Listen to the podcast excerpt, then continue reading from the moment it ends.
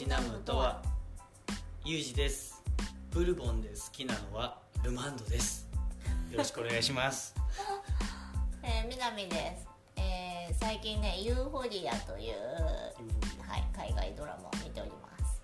また海外ドラマだ。ゼンデイヤ全然いい全然いいよ、はい。デューンであティムシー・シャラメンと共演している。デューン2がね2024年にえ2024年あ、公開されますね。来年もです。う公開日発表されましたね。最初の予定日より前倒しになったということで。はい楽しみにしておりますよ私。はいじゃはい。じゃあ えっ、と今回のお酒はですねあはい。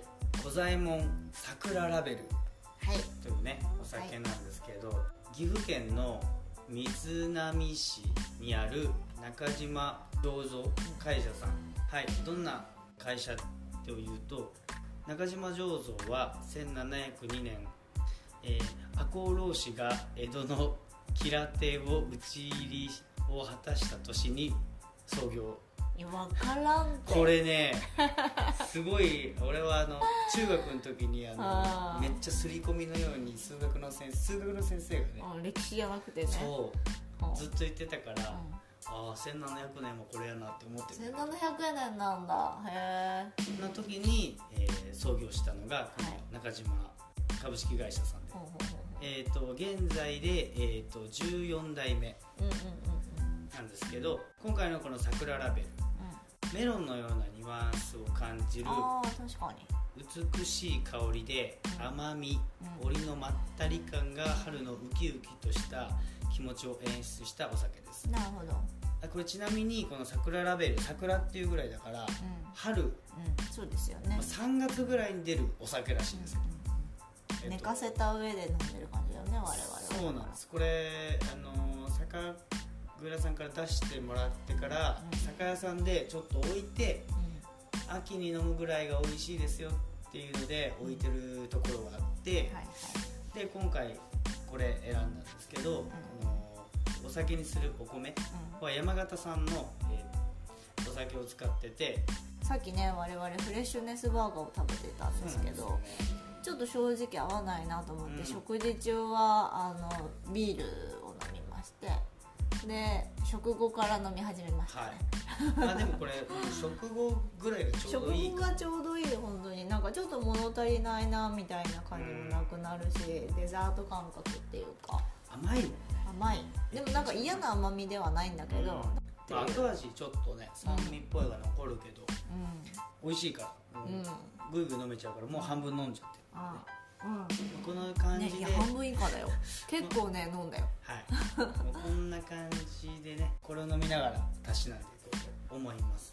たしなみながあたしなみながら話していきたいと思います。ら はい今回はですね アウトドアシアタージャパンという、えー、とプロジェクトプロジェクトっていうか団体が、えー、と主催したリバーサイドシネマという調布で行われた屋外映画祭みたいな感じかな、はい。に行ってきましてでまあなんかそれ日本の魅力的な場所を劇場化し人との出会いやつながりの場を作っていくプロジェクトっていうのを歌っているので、なんか全国的に行っているプロジェクトっぽいんだけどそれでこの度我々は花束みたいな声をしたを見てきました。はい。って言ってもねですねあの我々ね劇場で一度見ているのでね、そうですね。2回目なんですけどまああのざっくり概要を説明しますと、はい。2021年制作日本の映画ですね。監督は土井康弘さん、えー結構ねどういう作品作ってんのかなって思って検索したらねめちゃくちゃ有名作品ばっかり。安弘じゃないです。な何ごめん。信弘さん信弘なんだ、はい。あすいません。安弘だと思ってました信弘さん土井信弘さんですね。今今会いに行きます、灘そうそう、でここまでくるあなんか感動系の映画ばっかりなのかなと思ったら劇場版新参者の「キリンの翼」とかへえ映画版「ビリギャル」とかはいはい「罪の声」うん。なんていうのもやっております。で脚本は我らが坂本雄二さんですね。出ましたね坂本龍二さんのもう私がね好きなドラマといえばもう「それでも生きていくとウーマン」でもう押していきたいと思っているんですけども主演しているのが菅田将暉さんと有村架純さんでして、はい。菅田将暉さんに関しては坂本龍二さんとの共演作でいうと「問題のあるレストラン」実はこれ私坂本龍二ファンだと散々言っておきながら実は見てないんですけども に出演されていて有村架純さんといえばもう坂本龍二作品でいうと「いつかこの恋を思い出してきっと泣いてしまうんですね。ね。はい、いつ恋ですねいわゆる。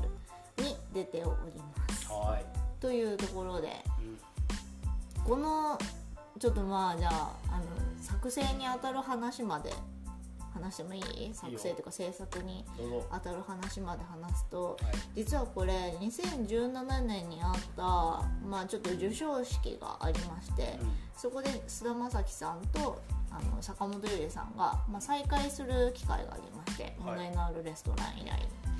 で2人きりで話してる時に坂本龍二さんが「また一緒に仕事したいね」っていうふうに言ったらしくてでそこから後日菅田将暉さんが「ラブストーリーがいいです」っていうのうんを申し出たことで、はい。須田さんを軸にした恋愛映画をじゃあ作りましょうかっていうのが、リトルモアのプロデュースのもとで動き出したっていうのがきっかけで制作が始まった作品なんですけど、うん。相手役に有村さんが選ばれたのはまあなんかいつかいつ恋であの一緒に映像作品を作ったっていう経験があるっていうのはもちろんなんですけど、まあ、菅田将暉さんと同世代っていうのも結構大きくてで特に、えー、とさらにそこで菅田将暉さんと有村架純さんと坂本龍二さんそれぞれがあの映像作品であの一緒に制作を作った経験があるっていう、えー、と土井さんと一緒に作っていきましょうっていうことでこのプロジェクトが始まったらしいです。はい。なのでなんか坂本さんは舞台挨拶でもし、まあ、最初のきっかけになったタイミングで須田さんがサスペンスがやりたいって言ってたらこの作品は作られていなかったと。っていうかこの作品はサスペンスになっていたかもしれないっていうのをまあ、ちょっと冗談めかしてね。うん。実際はどうだか分かんないけどそんなことはありえなかったわけだから、っていうようなことを言っているぐらい結構もう須田さん発信で始まったみたいなうん感じの作品です。はい。それにちょっとはい。付け加えると、はい。須田君がうん。主演したなんだっけ？問題のあるレストラン？の時のうん。須田君に不完全燃焼だったらしああそうなんだ。いなんかもっともっはいはいはいはい。といいように、い、い演なんかこう使えたんじゃないかとかこう演技もっと引き出せた引き出せたんじゃないかっていうの不完全燃焼だったからもっとあるぞこの人はっていう。って思ったから、はいはいはい。なんかもうあの須田将暉に決めてた、うーんそれでじゃあもう本当にじゃあお世辞とかじゃなくて本当に作りたくてまた一緒に仕事したいですねって言ったってこと。だみたい。うんなんかそのインタビューでね、うん。その今俺パンフレット買ったから、パンフレット今日熟読めっちゃしたんだけど。そうねこのパンフレットがまためっちゃ可愛いんだよね。スケッチブックっていうそののねそうあのなんだっけこのスケッチブック。一番有名なもうどこにでも売ってる。ザ黄色とね黒。そうなんか黒。グリーンだよね、うん。なんか濃いグリーンの。絵をやってる人だけじゃなくてあのイラスト好きな人も絶対知ってる画用紙のザ画用紙のやつだと思いや見うたことある画材屋じゃなくて文具屋さんで売ってるっていう。みんな見たことあるようなこの。あるあるある。で劇中ではその菅田将暉さんがあのイラストレーターを目指しているのでまあ目指してるっていうかちょいちょい仕事ももらったりしてたけど。うん。でこれを使ってるんだよね。そうね。そうだからもうめちゃくちゃエモいパンフレットだよねこれ。すごい可愛い。今なんかプレミアついて買えないのかわかんないけど、そうかもねありえるこれ結構ね読み応えあって面白かったんだよね。ね。こんなにがっつり読んだの中にないから。文字を読んだわ。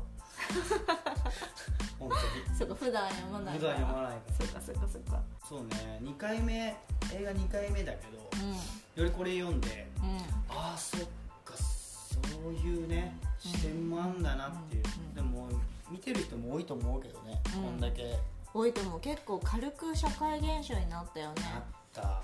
オーサムシティクラブのうん「アスレナ」もめちゃくちゃ流行ったし、そうね。しかもあれさびっくり、びっくりしたっていうか今更なんだけど、俺主題歌だと思い込んでたあのずっと。違うんですよ。あのインスパイア曲だよね。そうなんですよ。インスパイアソングなのであららってなったもん。なんか本編でもエンドロールでも一切流れないっていうね。ああれ？なんで流れないんだろうと思って、うん。でこうやってファンクでも入ってて、インスパイアあそっか。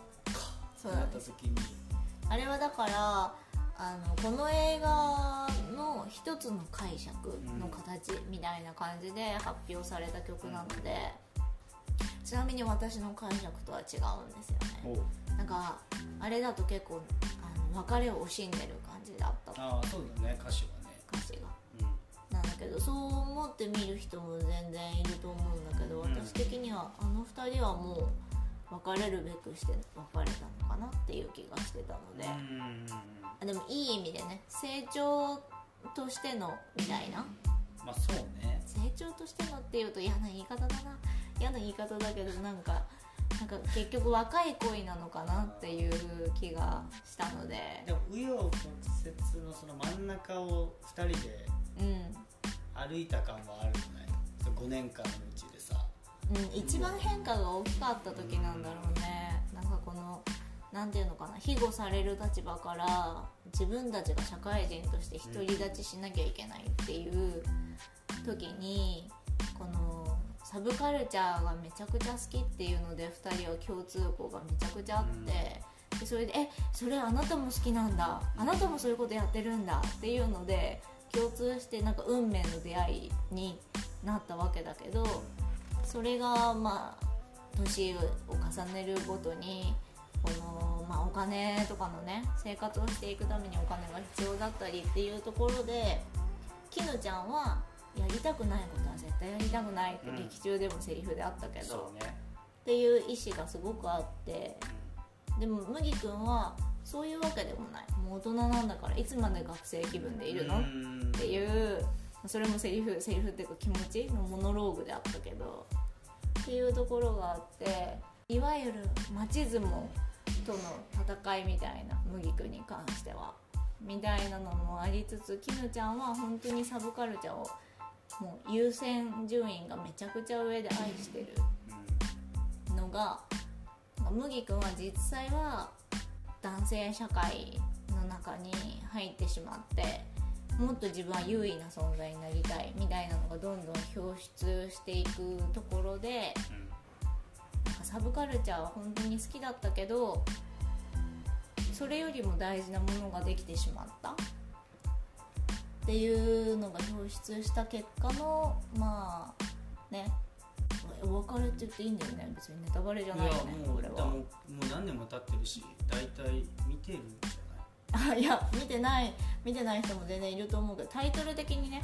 あでもタイトル的にもう分かるしおおしかも別れのね映画なので、うんなんかオープニングからねもうそういうあれだから。そうそうなんかその辺のね描き方がまあなんかうまかったよね。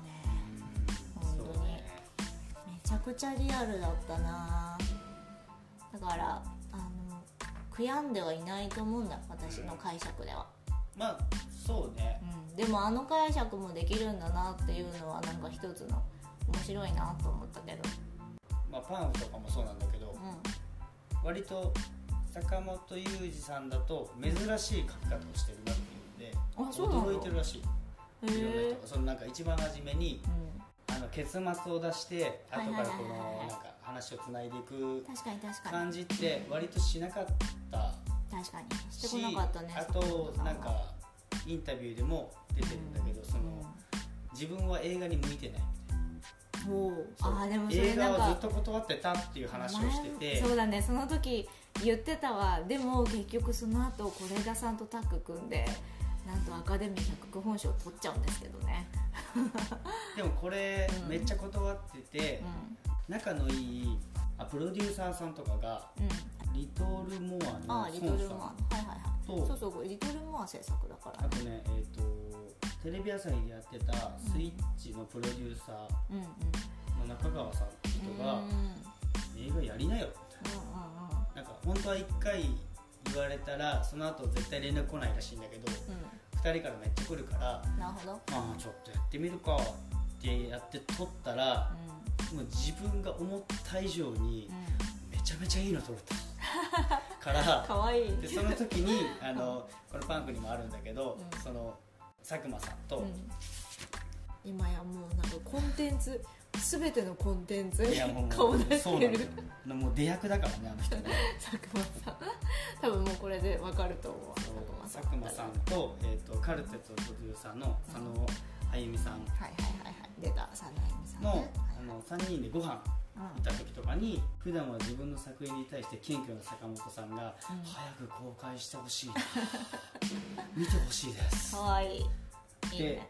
いうの押せるわ、うん。でそれを聞いた時になんか「えええめっちゃ自己肯定感高い坂本雄二だ」って言って2人でちょっと盛り上がったっていううんうん。話があってだからもうそれぐらい高揚するぐらいいい作品が撮れたんだな、満足のいく作品が撮れたんだね、そうそう。だからなんかそれをね後でこれで読んだらああめっちゃなんか気に入ってる作品なんだなって思った時にすごくいいなってうんうんうん。より思ったないやなんか2回目だけどねすごく面白かった。うんそのなんか満足度がいくきっかけになったのはもしかしたらなんかリサーチとかも事前にしてたからかなっていう気がするなんか麦くんと絹ちゃんのそのめちゃくちゃサブカル好きな2人じゃん、その趣味をなんかちゃんとリアルっぽく描くためにうん。うん実際の人物をモデルにしてるんだって。あなんか知り合いの知り合いみたいな感じの人にアデプスインタビューじゃないけどしっかりとその人たちの趣味をうん。もう聞き込んででさらにはその人と同世代の人のインスタとかをチェックした上であなるほどこういうのを見てるんだこういう思考があるんだっていうのを理解してで作り込んだらしくてもう時代背景の作り込み方も完璧なんだよね。そうね。私結構しびれたのがなんかこのサブカルの感じをめちゃくちゃ前面に出しときながらプラスアルファでなんかスマスマが終了してもっていう、はいはいなんかこの一般的な、ね。でその時代を生きてる人じゃないとわからない。多分今今の子たちは知らないと思う、ん。スマスマって何？そうスマップももうね、解そもそもそうそうスマップも多分知らないと思うから、なんかそういうなんていうのかなその当時のことを記録に残す作品としてもめちゃくちゃ秀逸だなっていう気がした、いや本当なんか、うん。それもね書いてたんだけど、うん。そのいろんな人を見ると、うなんかもう工作しちゃうからうん。一、人二人を対象にして、んうん、ネットストーカーするように観察 観察するのがあでも分かる分かる分かる。だから具体的な一人に絞ってるんだよねだから誰っていうわけじゃないけどもちろん。うん。だから余計にこの人としての個性がなんかちゃんと肉付きがあるっていうそうね濃かかったしね。濃い。そそう。の二人の。ねそうそうそうそうそう。そうあの二人にとってサブカルチャーはアイデンティティでもあったと思うから、だからそういう意味でなんか個性をちゃんと描いてたなみたいなのはすごい感じたかな。だからそれがなんか気に食わない人ももしかしたらいたかもしれないけどなんか分かるっていう人は分かったんじゃないかなっていうのと私も割とサブカル好きな方ではあるけど、正直知らない作品とかあちょっとそれは分かんないなその感覚分かんないなとかっていうのも出てきたんだけどでもなんかそれが余計に2人の結びつきをなんか強くさせるなんか印になってたかなっていう気もするの。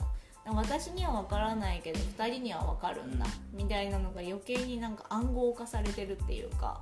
2人のなんか運命的な出会いいいわゆるなんか臭い言葉で言うとソウルメイト的な感じがなんかより一層濃くさせて見せたかなっていう感じがして。お互いにしかわからない。そうそうそうそうそうそう私その作品知らないなとかその感覚はないなちょっと解釈違うなとかっていうのがなんか余計に良かった。うん。なんか全員に合致しないの。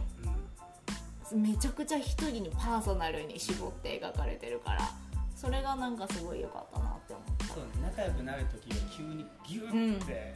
なるなる。それはなるよって思ったそこまで通じ合えるならそりゃなるよみたいな。その仲良くなったさうん。うんきっかけの人でさ、うん。石井守さん。押井守ね石井守か、うん。石井守さんのさ、うんうんうん。あのそのカフェバーみたいなところでさはいはい。あのあ神が。うん。いた時に。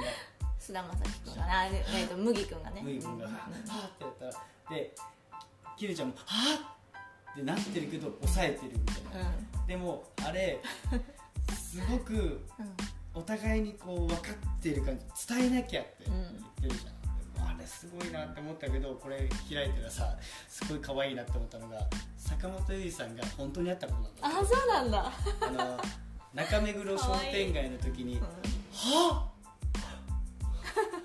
島村さんだ。どうしよう!」ってなった時にこれはリアルにこれを書いたらしい、でもそこをさ中目じゃなくて明大前だっけどこだっけ？ね。明大前のカ前に入れたっていうのがちょっとあれだよね。なんかその作品っぽさを出してるよね、しかもサブカルのさチョイスもさなんかちょっと刺さってる部分もあって俺は好きだったよね。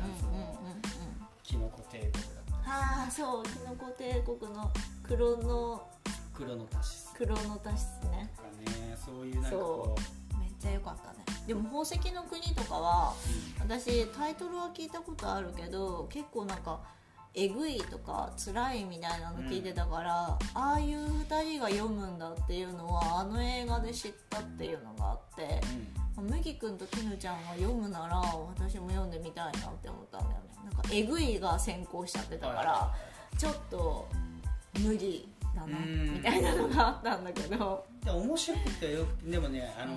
結構あれかもコアな人っていうかめっちゃなんか漫画好きな人からよく言われるタイプだった、はいはいはいはいなんかその頃何が流行ってたんだろうな「進撃の巨人」とか。とかキングダム流行りかけだったりとかでそっち方面が結構キングダムも読んでたもんねあのうん。二人だそこら辺の頃だったしあそうだゴールデンカムイとかもねあ途中で止まってそうかそうかそうかゴールデンカムイね。あったしだ結構有名なのがあったけど宝石の国？読んでるって面白いよ。まあでも読んでる人はみんな面白いよってめっちゃ言ってくれてたの。うんうんうんだから興味はめっちゃあったんだけど面白いのが多すぎて ちょっとでもねそうあの映画を見て興味が湧いたっていうのもあるからなんか映画の良さってそこにもあるよなってちょっと思っちゃった、なんか新しい出会いを与えてくれるとかさ。そうね。ねなんか新しい考えを与えてくれるとか。そうそれでいうのもあるならあれじゃない？俺ピクニックちゃんと読みたいな。めっちゃ出てくるじゃん。ピクニックそうだね。そうだね。今村夏子さんのそう。はいはい。圧迫面接してくる人の話をした時に慰めるためにその人は多分今村夏子さんのピクニックを読んでも感動しないよとか、あとねなんかその後麦君がさ仕事ばっかりになっちゃった時にね。ねいっぱいになった時にね。そうなんか今村夏子さんのピクニックの話をあね絹ちゃんが出すんだけどまあその時のね麦君の考え方がなんかああそっかみたいな。まあちょっとネタバレになるからあんまり詳しくは言えないけど。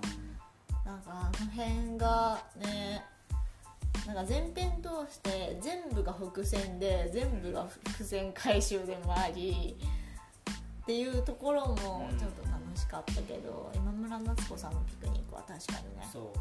私も読もうと思いましたわあれは。劇中でも出てきたうん。映画とかあるじゃん、うんうん。そのクリスマスだからはいはい映画見たいの私はってキムちゃんが言って、はい。あの麦君がさすっごいうつろな目で見てるはい。映画、あのシーンね。あれはい本当にあるめっちゃ辛かったね。ああそうだよ知らなくて。そりゃあるよ。そうあるあるある。なんかそのためだけに作ったのかなって勝手に思ってた。ああなるほどなるほ秋カリウリスマキどうん。えっと希望の彼方。あちなみにねうんその名前監督の名前記憶にない？秋うんあのちょっと前にあれ何杯目だっけな？何杯目かで喋った。あの恵比寿ガーデンシネマで見た世界で一番幸せな食堂のお兄ちゃん？弟かな？お兄ちゃんかなお兄ちゃんの監督だね。マジうん。あの切り抜きの描写がなかなか俺面白かったから俺は。あ本当にある映画なのこれって思っちゃったけどせっかくだし見たいなと思ってねあうんうんうんうん。ちょっとねこれは覚えましたそしたらもう兄弟制覇だね。あ見たら。ーでもカルチャーにしてもさなんかちゃんとあるやつじゃん、うん。そうなんかその辺がなんか本当にさ時代背景がしっかり描かれてるから、そこに関してはツッコミどころがなかったよね。しかも映画見た後にさ、うん。電車で帰ってる時にさ、この頃ってどんな格好してたっけっていう話してた時に、帽子の話になった時にあーってなった時すごく俺はしっくりきた。そう。ハットなんだっけ自己えー自己自己顕示欲だ。自己顕示欲そうだね。自己顕示欲が高ければ高いほど唾がひどくなるっていうのを絹ちゃんが言うんだけどその時私そんなになんで男性がめちゃくちゃ帽子かぶってるのかうん。よく分かってなかったんだけど後から思い返してみればああの時代確かにメンズめっちゃ帽子かぶってたと思って。私もかぶってました、はい、ハットかぶってたあの時代ってあの時代背景ちゃんとしてるってなった時にはあってなってね。そうやっぱり異性のファッションあんまさ、うん。あんま記憶しいてなかったやまあそうからそうそうだと思う。本当に。そうなんか女子のファッションを記憶してたんだけどあそういえば後からなって。いやあれちょっと面白かったね。あれマジでびっくりしたね。マジじゃんって。かぶってたかぶってた。唾広かったって。自己顕示欲高かったあの頃みたいなねわかるわかるっつって。ね。いやすごくねなんかああそれもなんか思い返して楽しくなるからより良かったあれは。そうなんかファッションもねちゃんと描かれてたねその時代時代に合わせて。そのファッションでいうとね、うん。俺これちょっと言いたかったの。うん。うんあのこのパンフレットに入ってるやつであの菅田将暉さんのインタビュー。2人がね真浮かれうん。た後にイヤホンの話がはいさ再開する時あそこね あの時にうん菅田将暉さんがあのドクター・マーチンのブーツを履いてる。はいはいはいはいはいはい。それなんでかってうん。俺全然気にしなかったんだけど、そのインタビューでは、うん。2人が再会した時に麦が履いてたドクター・マーチンのブーツは菅田将暉さんのアイデアだったんですよね。へえでそれなんでですかって言ったら自分にとってのシティボーイを思わせるアイテムなんですよね。出会った頃の友人中野大河のイメージ。大河。なんですよね。新潟から出てきて最初はボロボロのデニムにうん白いジャックパーセルを履いていた麦がうん。最後はすっかり都会に馴染んで見丈もあぴったりのシュッとしたパンツにドクター・マーチンを合わせるようになってかつて嫌だったなって思ってた大人にどこか確実になっているイヤホンについて持論を述べるところはなんか特にそうですよね。それを成長でもあるんですけど年を取ったんだないろんなことを知ったんだなとうん。悲しみもあると思いますっていうところで中野大河を上げた時とかにああなんかこれめちゃくちゃ言いたいと思って。だからもう イメージで染まっていくのも近場でも見てるしうん仲のいいからうん。彼も ことを思いながらもうんドクター・マーチンを選ぼうってもうなんでね中野大河はねもともとだってシティボーイだもんね、うん。生まれ育ってたシティボーイだからね。まあそうよね。だからああいう人がなんかもうずっとドクター・マーチンがうん。あの身近な存在にあったわけじゃん、うん多分中野さんからすると。うん。だからナチュラルに履いてたと思うけど、そうじゃない人から見るとあれがシティボーイの象徴かみたいな感じに、まあ、すげえとまでなってたかわかんないけどなんかそういう感じに捉えられたんだろうね、うん。なんかその辺確かにちょっとリアルかもしれない、すごくわかる。うんうん、ジャック・パーセルの方がうまだ馴染みあるのはうちだああなるほどなるほど。それでいうとさ中野大河さんとさ菅田将暉さんと有村架純さんといえばさなんかねコントが始まるっていうドラマもね最やっててねあれも最高だったけど、まあ、ちょっと脱線しちゃうので最高だったっていうだけにとどめたいけど。別でね今度が始まるやりたいけどね。ああえっ、とラジオでね。そうだね話したいね。あれ全然話せるね。一本うん丸々全然話せる。ね全然。めちゃくちゃ喋る。スキッピしか出てないし。うん。最高だった。なまあ一旦置いておいて、はい。じゃあねまた戻ってね。うんいやでもなんかそれで言うとさ冒頭のそのイヤホンを注意するうん。イヤホンのね L と R を別々で聞いてるカップルに注意するシーンがあるんだけど私それは本当にうざーしかなかった。本当に本当に嫌だった。そこはめちゃくちゃ引っかかった。冒頭だしね。そうなんか他はおおむね引っかからなかったんだけど、そこめちゃくちゃ引っかかってなんなんこいつだめんどくさ。からちょっと入っちゃったからなんかサブカルすぎて他の人をちょっとなんかけなすみたいなところも2人あったりしたじゃん。あちーょっと軽くディスる、ね。うん。ちょっとバカにするみたいなだから仲良くなっていくとそういうのもなくなるからあれはなんか対他人に対してちょっと大きく見せるためにやってた行為なのかなっていう気もするけどでもどっちみちなんかそういうところがちょっと受け入れられなくてあーなんかこの映画主人公に感情移入できないやつかもって最初はちょっと思ってた。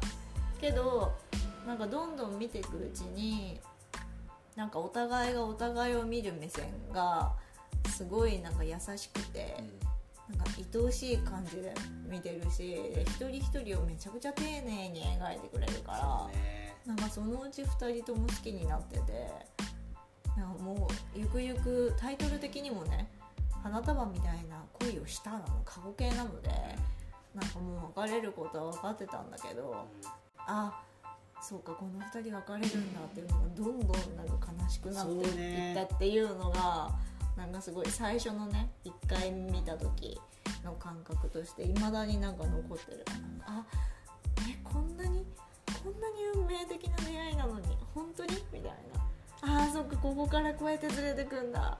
あーつらいつらいつらいつらいみたいな。めっちゃ覚えてるそれで言うと俺一番初め見た時、すごく思ったのはさファミレスのシーンめっちゃ多はいはいはい、うん、大事なねファミレスは大事なシチュエーションだもんね坂本雄二さんがさかあのファミレス好きなんだって。あそうなんだ。だしあのボックス席みたいな、ダイナーみたいな感じで好きらしくて、一番初めの方はさえうん。あの二人キラキラしてるのにさ、はいはい。最後らへんちょっとくすんで見えてたじゃん、はいはいはいで一番最後のファミレスでさうん。くすんで見れてさ、なんかそのままの状態を維持しようとしてたのに切り替えてさうん。別れとかになるわけじゃん、うんうんでその時に初々しいカップルが来た時にさうん。うんめっちゃ対比でめっちゃキラキラしてなかった？びっくりするぐらいさめっちゃ一番初めのブギ君とキルちゃんや。うん。えこんなに色のねコントラスト違うん？ってなった時にあすごい。なんかこの映し方やばってなってあの演出はエグかったねなんだか。ちょっとグッてきたもん。すごかったね。あのまあネタバレになっちゃうから言えないんだけどなんか2人がねちょっと現実を生きようとするんだよね、打開策みたいな感じで。しょうがないみたいな。そうしょうがないからこうしようかみたいな、うん。これだったら2人とも受け入れられるでしょ？みたいなのをまあなんか提案するんですよ。まあどっちだとは言わないけど。それでそうだね。みたいな話になってた時になんか当時の出会った頃の麦君と絹ちゃんみたいな2人がやってきてそれで「うわー」って2人とも言わないんだよね。うん。言わないけど2人ともうわーってなっててなんかそのうわーってなってるのがめちゃくちゃ伝わったよねあれは。本当に。あれはさすっげえきつかったな。あれはきつかったね。うん。あれはなんかきついってえぐかったわでもグロい。もう打開策にこうねもう寄ってきてたのに、うもうあれ見せられたらそうだ違うんだって。ん無理よ。今更無理よってなっちゃうよね。お互いにもうん。あんだけキラキラしてたっていうのが もうキラキラしすぎて。そう。そうなんだよね。でも2人って言ってもねなんかきのちゃんはちょっと押される形だったじゃん。そうねあれねなんかそうなんだよね。なんかだから結局私きぬちゃんの方に感情移入しちゃうな。なんか全編的に。あ結局好きなものを押し通して揺るがない。ーうん強かったね。うん。そうずっとね全編通して。でもなんか男の人はそれだと難しいんだろうなっていうのもなんかわかる。なんか町相撲もそうだけどなんかそれだけじゃなくてなんか稼がなきゃっていうまあそれもそうか町相撲か、うん男として。そっていうのがあのより就職に向けてさう、うん、強くなってる麦君がさそう。よりもうなんか伝わってきてさ「いやわかるけどさ」って。そう。そう相撲ですよ。そう。そのあれあの感覚ってやっぱ同棲してる時のうん。男の子はあるあるなのかなって思うん。いやでもねねそう責任感を持つことは悪いことじゃないからね。弱弱みを見せずに自分で大黒柱になろうとしてんだろうなっていうのが、なんかもう疲弊してるけど 大丈夫ってすごく。そう。でも結局麦君の本心はそこにあったのかなっていう気もした、なんかそう思ってその波に乗ってしまったらそれが心地よくなってしまってたじゃんうん正直。そうね、であの今村夏子さんのピクニックにもね感動できないかもしれない。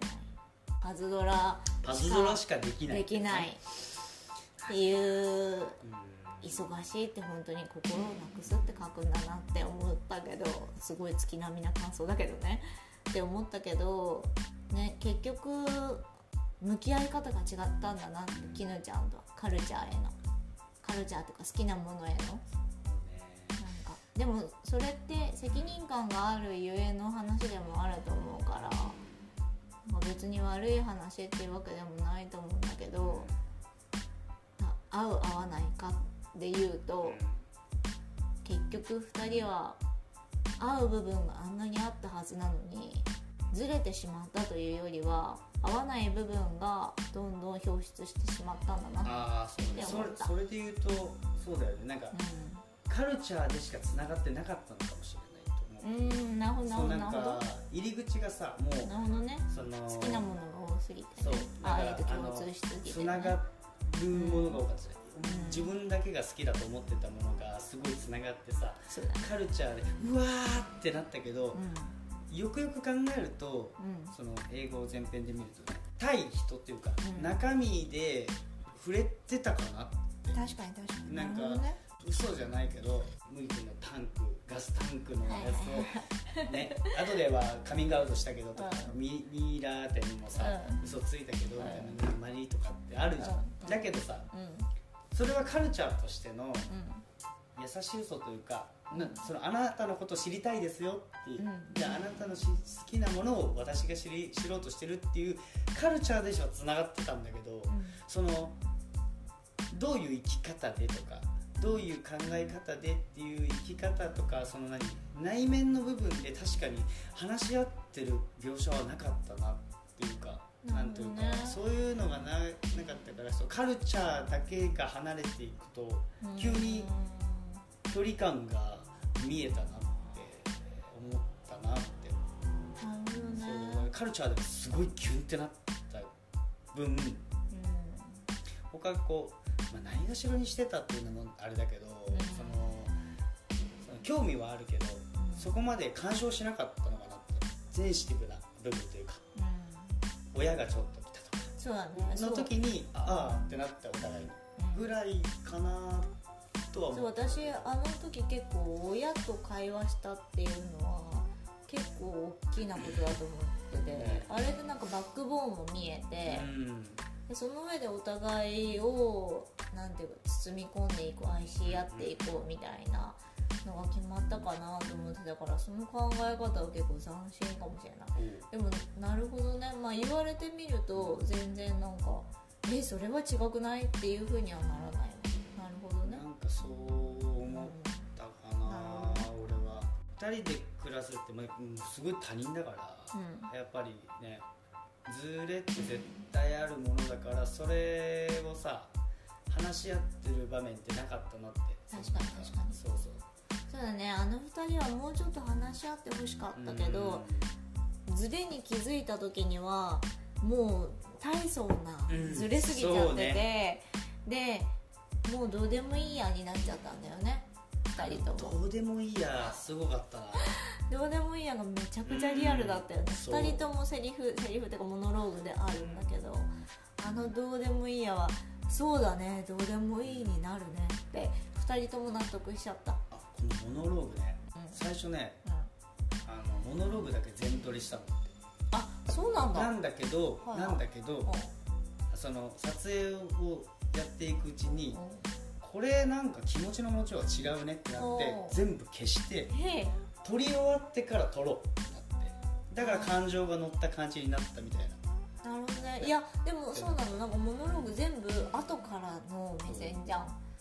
後からの目線なんだけど声がより一層後からの感じがしたからそうなんだ。らしい。なるほそのねこれに載ってたパンフレットね。パンフに載ってましたナレーションベースだからめちゃくちゃ感情が乗ってるみたいな実況とかでもあるわけじゃないしさ、なんだけどなんか後からちょっと俯瞰して自分のこと見てるんだなっていう、あくまで自分のことね。ね。第三者目線じゃなくて。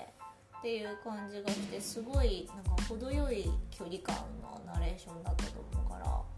あれそうなんだね。ナレーションとかモノローグねだかよりよりなんかさあの二人がさ惹かれ合ってる時のさ、うんうんあのモノローグちょっとグッときたのそういうとこなんだろうなって思ってうん。絵が好きって言われた。絵が好きって言われた。絵が好きって言われた。めっちゃ繰り返したよね なんか34回言ってたよね。めちゃくちゃ言うやんって言うけどでもそれぐらうん。い演技してる時にグッときたんだなとか、それで言うとああれでしょ。絹ちゃんがさ麦くんの電車に乗ってる時にじゃなくて電車に揺られてる時にで初対面の時にね言ったことにこの人今電車に乗ってる時にじゃなくて電車に揺られてる時にって言ったっていう別にそれそれにときめいたとかはないんだけど、ねそれになんか確実に心が動かされた感じがちょっと出てて私あのモノローグ結構グッときたんだよねなんあかの一番良かったよね。よかった。なんか文章が好きな人はそこに注目するよねっていうところにまあでもまあ坂本さんもね当然文章に携わる人だから多分なんかそういうところ普段から気遣うのかなっていうのちょっと思ったけどそう文章読む人だったらあそこを着目するよねっていうのと文章読む人だったらそこをちょっと自然と別にここ表現変えてやろうっていう意識もなく自然と小説でよく読んでる感じのフレーズにしちゃうから揺られてる時にって言っちゃうよねみたいな。ね。そうそうそうそう馴染みがある言い方にしちゃうよねっていうのとなんか両方めっちゃわかるっていうのを思ってあそこなんかちょっと引っかかってたんだよね。あいい意味でいい意味で引っかかっいやめっちてたんだよね。ゃあそこすごい良かったんだよ、うん。あの感じ。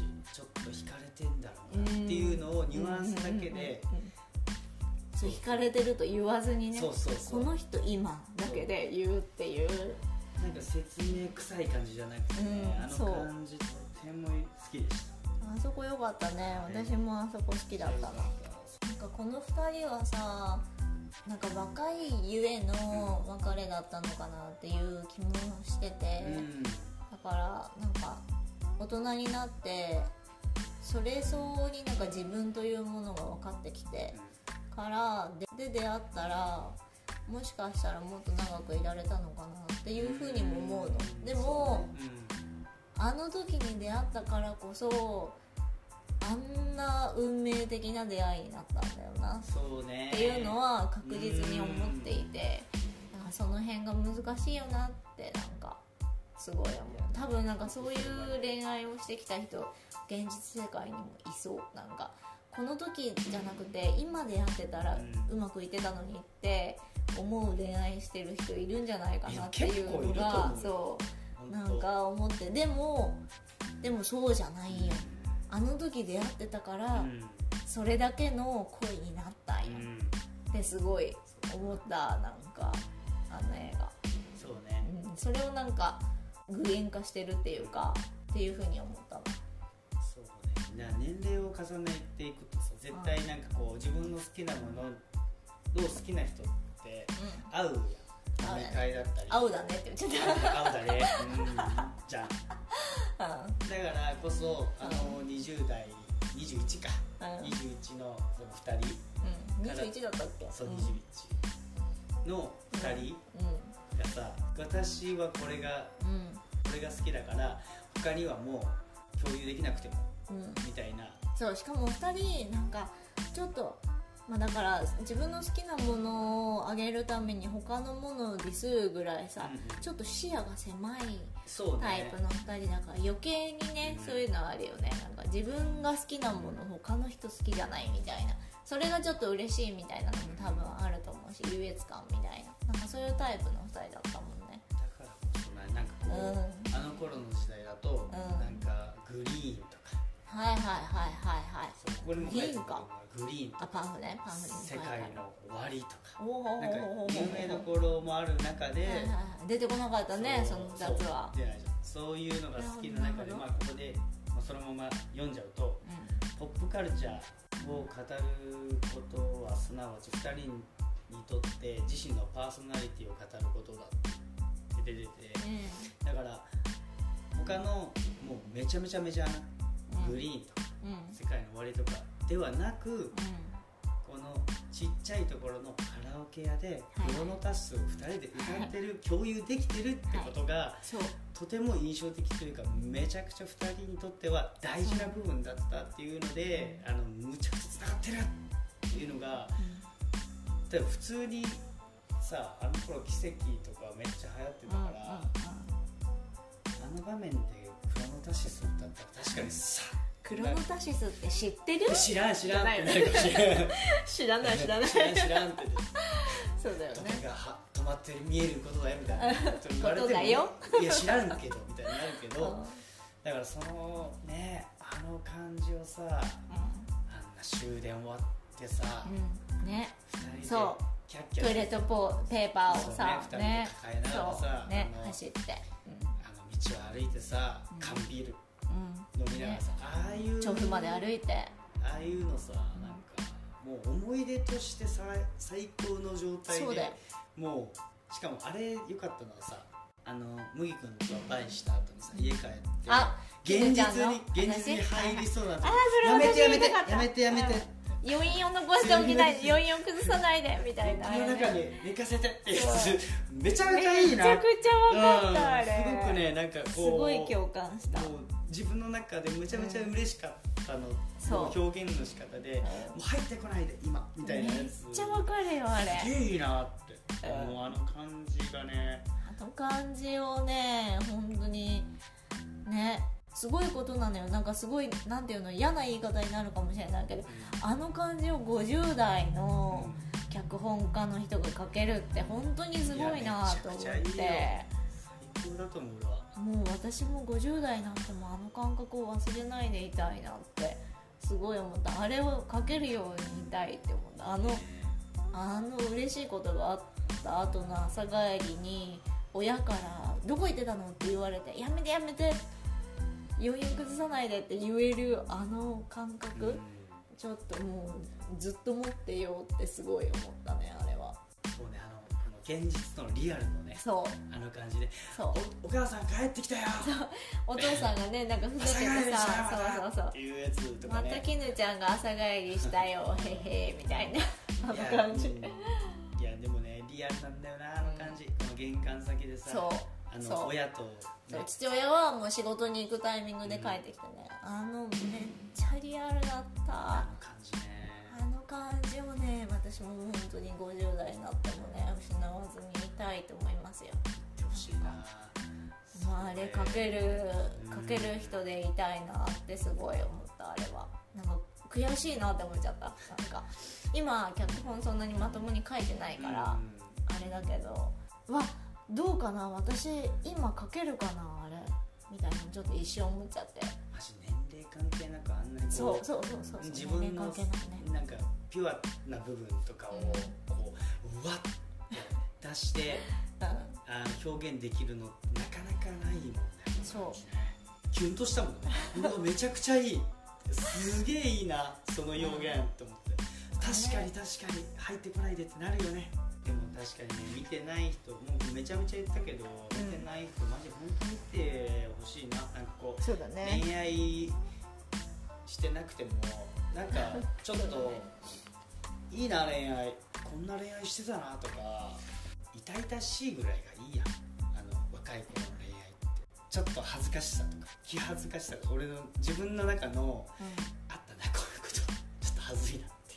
家に来た時と本当はやらないだろうにドライヤーやってみたりとか,、うんなんかそういうのとかもなんかそれで言うとそう最初の日のドライヤーかける麦くんの手めちゃくちゃぎこちなくてなんかもう毛先だけファーファー風吹くよって言いながらファーファーそれで乾か一生乾かんだろうぐらいの手つきだったのに同棲してからは結構なんかちゃんとこう乾かしてやっててきたんだなって。ねなんかそういうのもめっちゃ良かったねリアルで。リアル感あってリアル感うん。そうね最初はさ。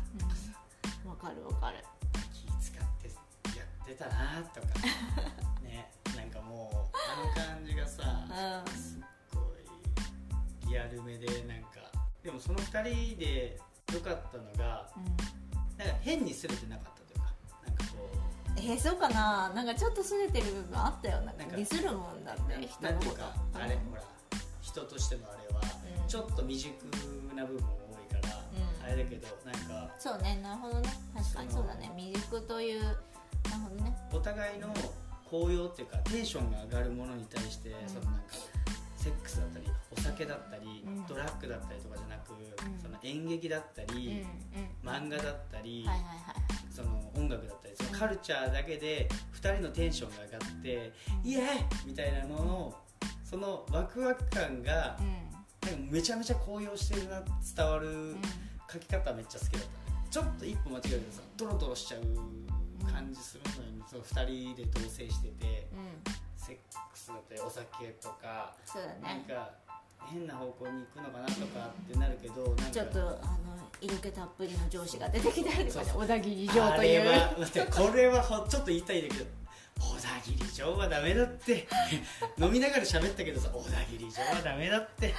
小田切城が出てきた時点でさうわーってなるじゃん。あなんかもうねさ妻にそうじゃんっていうねあれはずるいよね。あれは小田切城はずるい。あれはずるいって。でもね小田切城からするとさ急になんかちょっと出てきただけでさ、うん。そういうシーンがあるわけでもないのにいやそうやって思われちゃうの不審って思うかもしれないけどいやもうあの十分顔だけで発揮してるんでって感じだよ。ね。梶さんっていう役でやってますけど 梶さんがまたねほんとすごいセクシーなのね。セクシーセクシーガイ。いやほんとさの出だしからさなんかコーヒー持ってさな何の話？みたいな感じで出てるあの音ボケ感えなんでこんなに絵になるのこの人って。大人の余裕ってやつですね。す右に出るものいいやねえっすほんとそう。なんかもう存在感すごすぎる。すげえっす。すげえめっちゃ言うな。いやめいやでも言う分かるわかる。でも本当に。なんかあるじゃん。小田切城が出たことであつまりは、うん。みたいなのあるじゃんそなんか。なんかねもうそこはさそれすごいなと思って、うん。なんかそれって一種の本当に気づいてるよね、うん。存在感をそう。さなんか本当にすごいと思う。唯一無二っていうか唯一無二だよ本当にあ彼出てきちゃったかってなったもんね。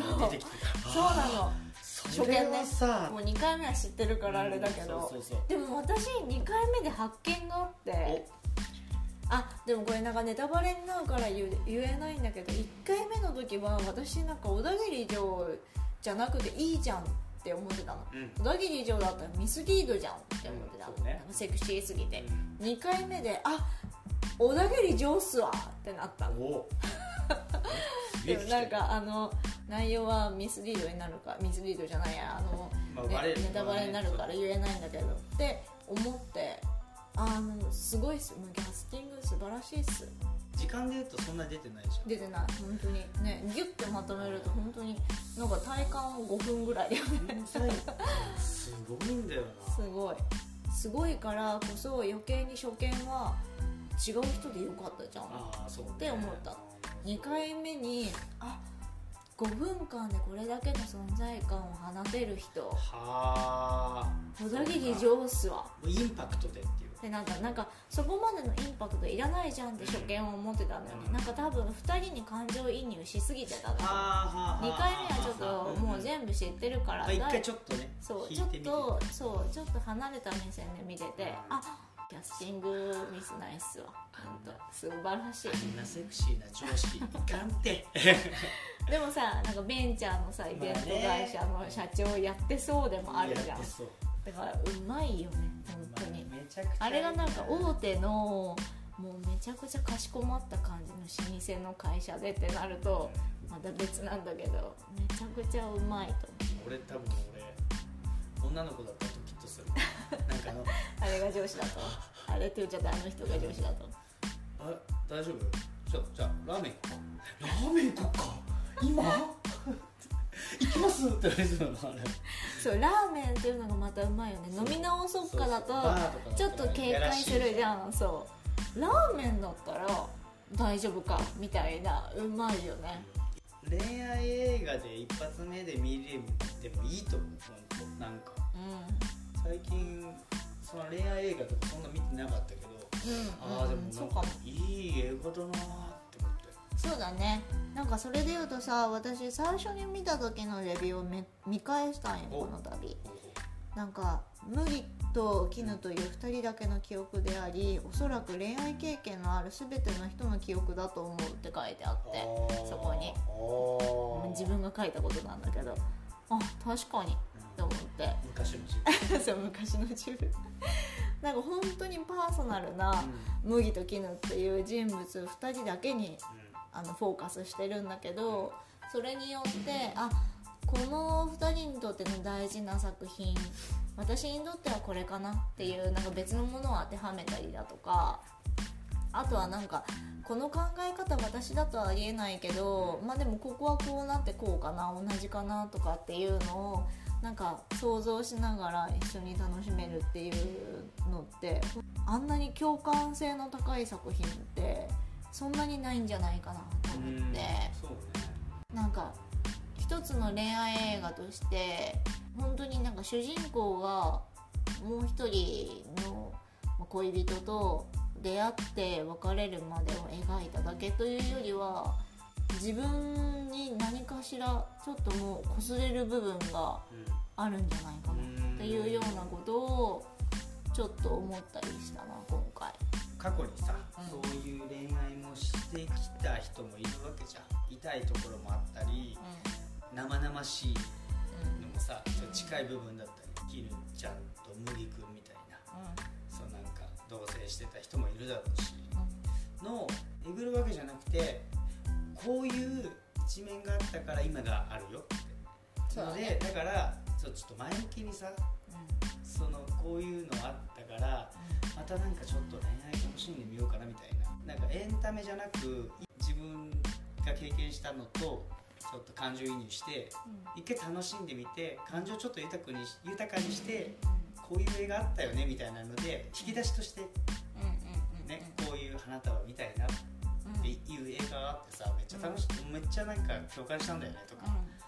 いや共感できなかったけど俺は結構良かったと思うとか悪かったと思うとかなんかもう人それぞれだけどなんかストックとして置いていてほしいなみたいな映画ってなんかほらいろんなストックとして置けると思う自分の感情の広がりというか自分の考えだけじゃないんだなんかいろんな人と話して俺は僕はこう思うんだよねみたいな話のワードとして、まあ映画見たらほら主題歌とか聞きたくなったりするじゃん。でそれでちょっと感情移入したりテンション上がったりとか。でそういうのの一歩として入りやすい映画としてもめちゃめちゃいいのかなと思う。確かに確かに。そうだね。そうそういろんな人に見てもらえたらいいなって思う。こそうだね。映画館もそうだし、まあサブスクだけじゃなくこういうなんかイベント、今回行った、アウトドアシアタアウトドアシアターみたいなのとか、ー全国でねやってるらしいのでね。検索したらすぐ出る時代やん。